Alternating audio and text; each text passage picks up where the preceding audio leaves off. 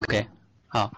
呃，我我真的要说一下哈，就是尤其是夏天，你要你要你要反思一下，你会发现你刚才讲了大概有十分钟或者八分钟左右，然后你讲了一下过去，又讲了一下现在，又讲了一些体会，然后你说你是希望用一二三理论讲，但是其实整体讲下来之后还是有点乱，就是你该描述你那些细节跟刻画的故事的时候，你会发现你刻画的不够，让人家有感同身受。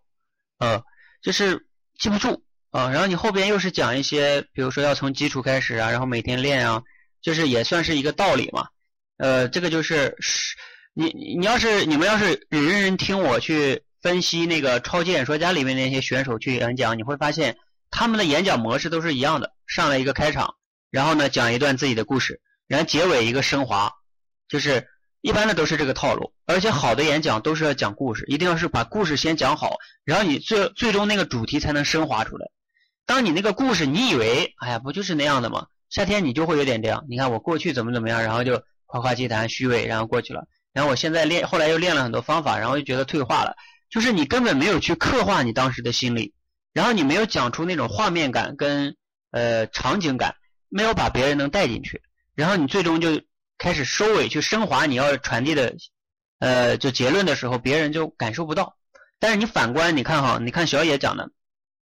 他讲的真的我让我很觉得很好很好啊。原因在于，你看他开场的时候用了一个小故事，哎，这小故事是以前我讲过的哈，但我觉得这小故事确实也比较贴切。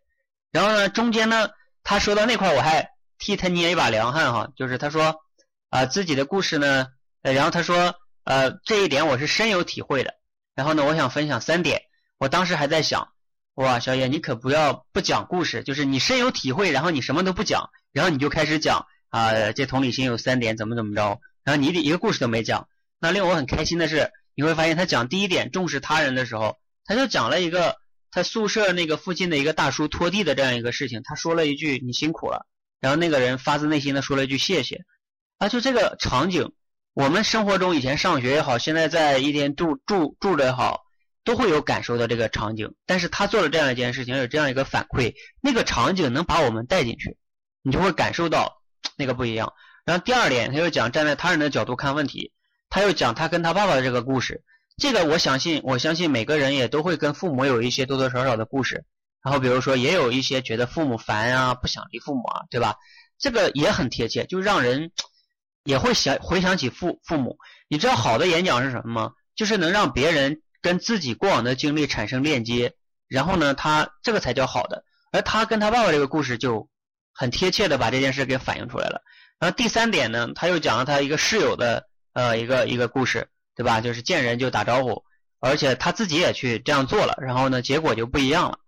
他虽然这三三点呢，如果从演讲的角度来说有点多，但是都还不错了，就是讲的有点基本上能把他的主题全部给给扣出来。然后他最终在结尾升华的时候，其实他在结尾升华的时候，并不是讲的特别华丽啊，然后什么的。但是你会发现，就他不用讲的那么华丽，别人也能接受他要传递的东西了。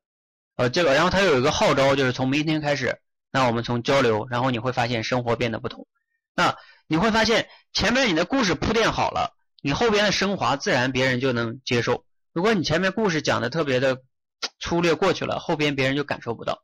所以这就是我为什么让你们一定要先练故事。你能把故事讲的